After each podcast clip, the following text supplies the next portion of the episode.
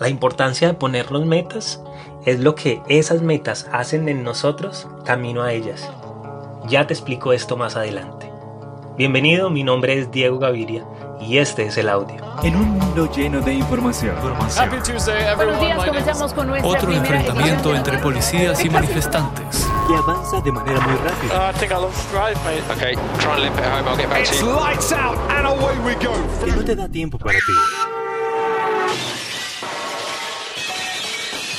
Necesitamos pocos minutos para compartir y aprender a ver de una manera muy distinta el resto del día. En cualquier momento y lugar que tú quieras. Ese es el audio.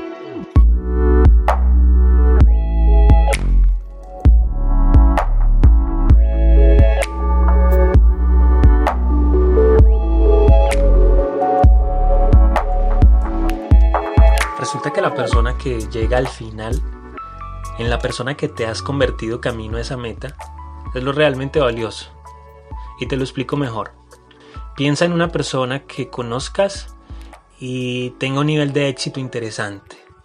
Una persona que tenga buenas relaciones, una persona que tenga buena salud, una persona que tenga dinero. Y pregúntate algo.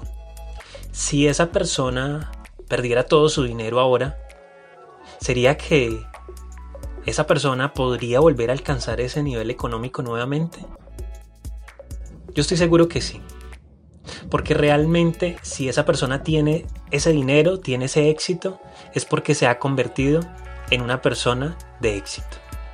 Eso es precisamente lo que nos quiere explicar también acá Jim Rohn en el cuarto pilar, que es fijarse metas, ¿no?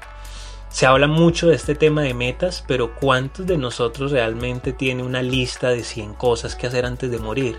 ¿O cuántos de nosotros tiene un plan de acción diseñado para esas metas personales que tenemos? Y el libro dice algo bastante interesante, y es que lo único que nosotros necesitamos para empezar a trazar y alcanzar esas metas son dos cosas, papel y lápiz. Porque yo estoy seguro que cada uno de nosotros en su mente, cada uno de nosotros en su cabeza, tiene metas, tiene anhelos, tiene sueños. Y están ahí, están en la cabeza. Los tenemos, tenemos metas, tenemos sueños. Pero el poder del papel y el lápiz, el poder de diseñar, el poder de plasmarlos en un papel, hace que el cerebro haga conciencia de que existe una meta y de que se puede trabajar por ella. El riesgo que se puede correr al escribir una meta en papel y lápiz es que las alcancemos. El cerebro, en el momento que se da cuenta que hay algo en lo que nos estamos enfocando, empieza a buscar todos los medios posibles para hacerlo. ¿Cuántas metas tienes? No solo en tu cabeza, en el papel y el lápiz. ¿Qué tal si empezamos hoy a hacer esas 100 cosas o a escribir esas 100 cosas que queremos hacer antes de morir? Y no quiero concluir este audio de hoy precisamente con esta tarea.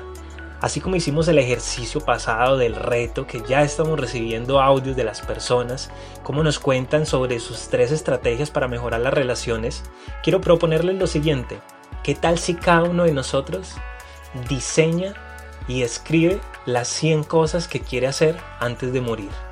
Con mucho gusto leería esas 100 cosas que ustedes ponen allí que quieren hacer antes de morir y estoy seguro que con más de uno de ustedes vamos a concordar en muchas cosas.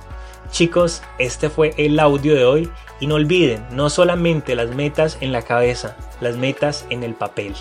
Mi nombre es Diego Gaviria, recuerden seguirme en Instagram como arroba Diego Gavi con V e Y al final. Nos vemos en el próximo audio.